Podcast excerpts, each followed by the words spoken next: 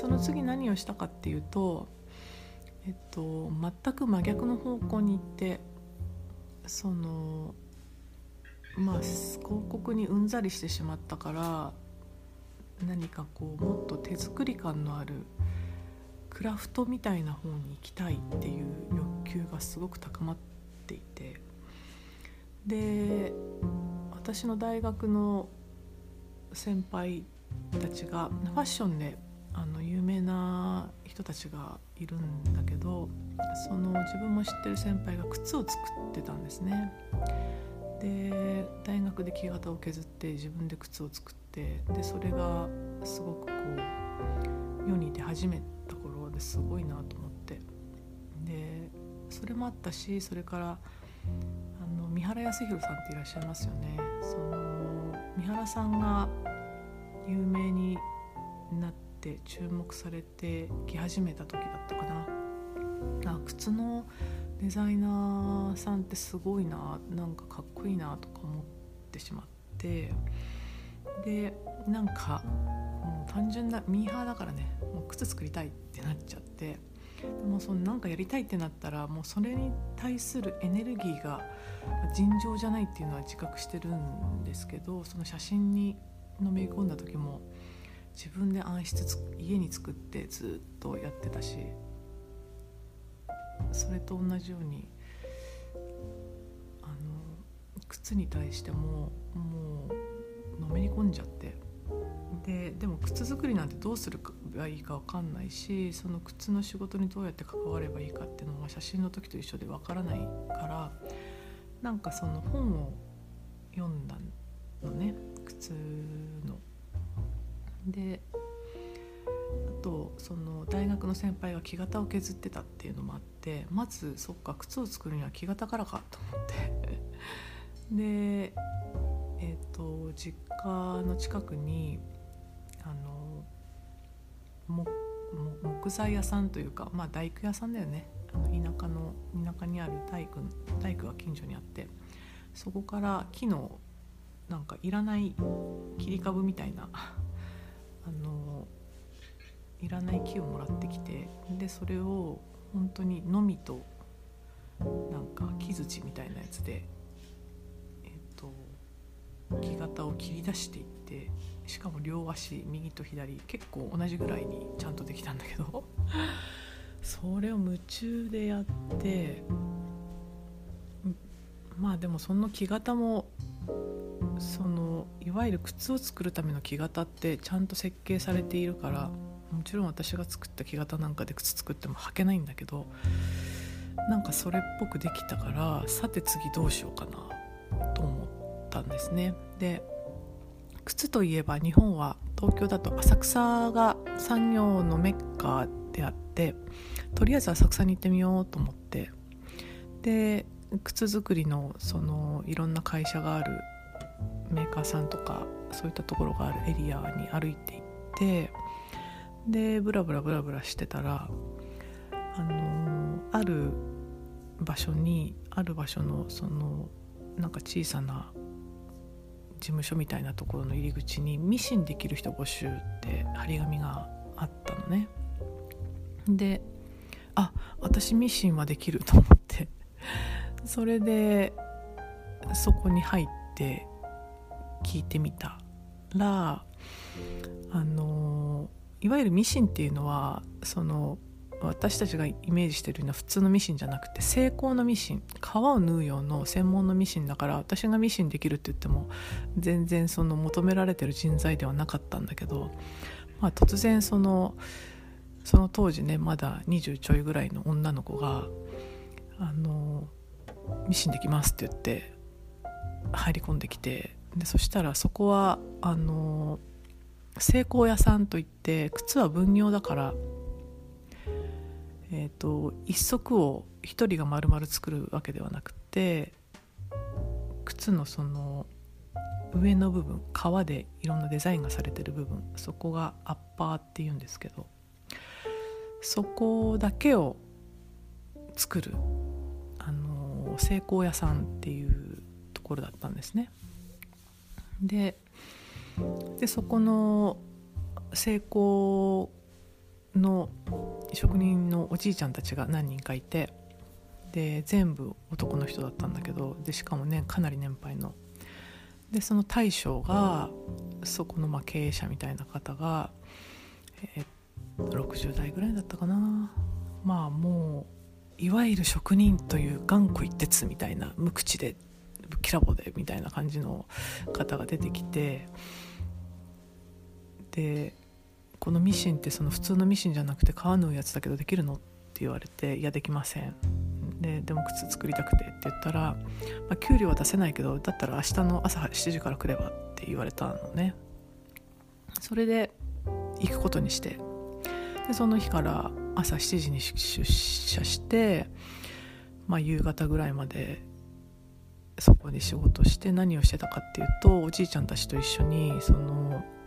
流れ作業的にその皮を縫うための準備いろいろなんか糊を塗ったりとかなんかなんていうのかな。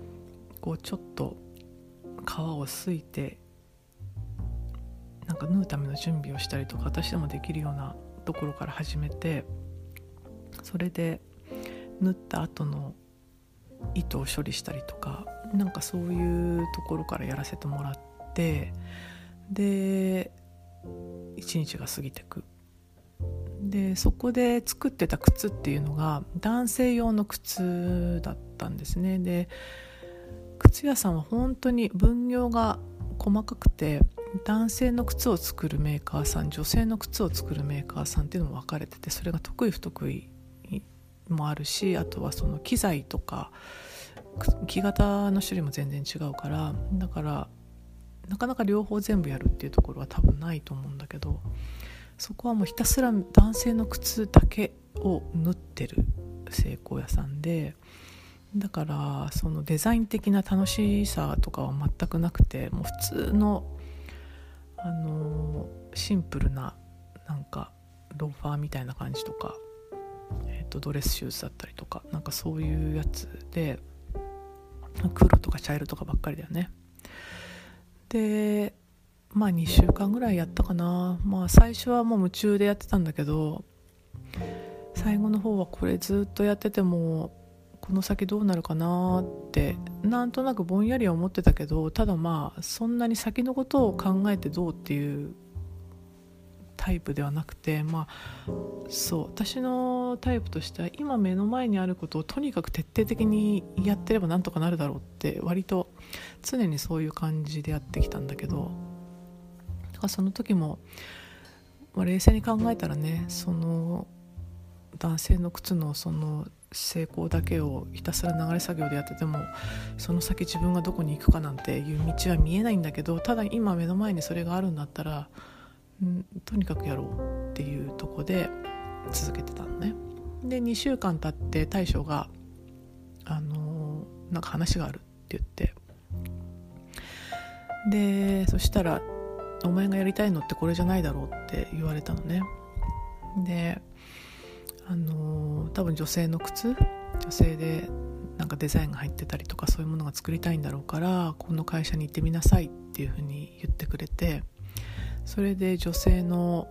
あのその時割と売れてたブランドの靴を作ってるメーカーさんを紹介してくれてしかも給料出ないって言われたんだけどちゃんと出してくれてそれで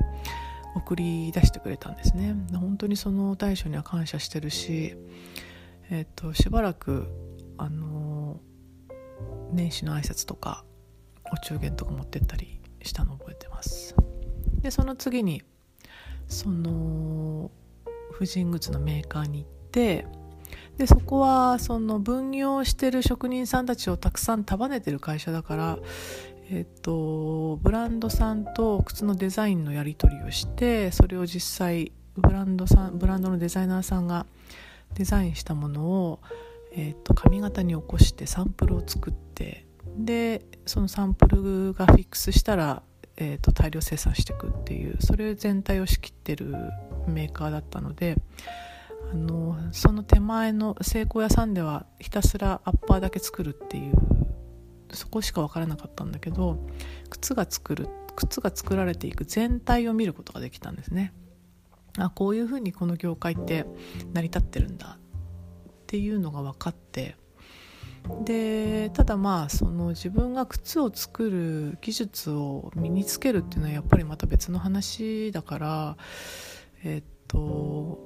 その一足を全部作るっていうイメージをしてたんだけど実は分業だし一足を一人で作るにはもうなんだろう靴作りの基礎から全部学んで学校行ったりとかね。そこで何年もやったりとかそれ一足一足作ってオーダーメイドなのか何なのかっていうところでいわゆる靴屋さんで売ってるその商業ベースの靴っていうとは全く違う路線になるしじゃあ果たして自分は何を靴作りの中でやりたいのかなと思ってでそうするとなんかやっぱりデザインだったりとかそういったところがやりたいのかなって思ってたんですね。でそのメーカーはデザインはブランドさんが作ったものを実際の形にするっていうのが役割のところだったのでえっとこに多分ずっといても自分がやりたいこととはまた違うんだなって思い始めていた。ちょうどその時に、えー、そのメーカーにいた人が新しい会社が立ち上がるからそこで